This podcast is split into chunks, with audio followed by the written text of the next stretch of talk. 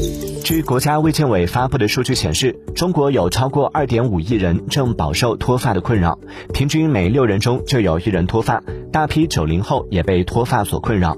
而在目前植发的群体中，二十到三十岁的年轻人占据了一半以上。据一家公立医院的脱发门诊医生介绍，保持健康的生活习惯和良好的心态，对于缓解脱发至关重要。而植发也并不是适合所有人，手术前要进行科学的评估。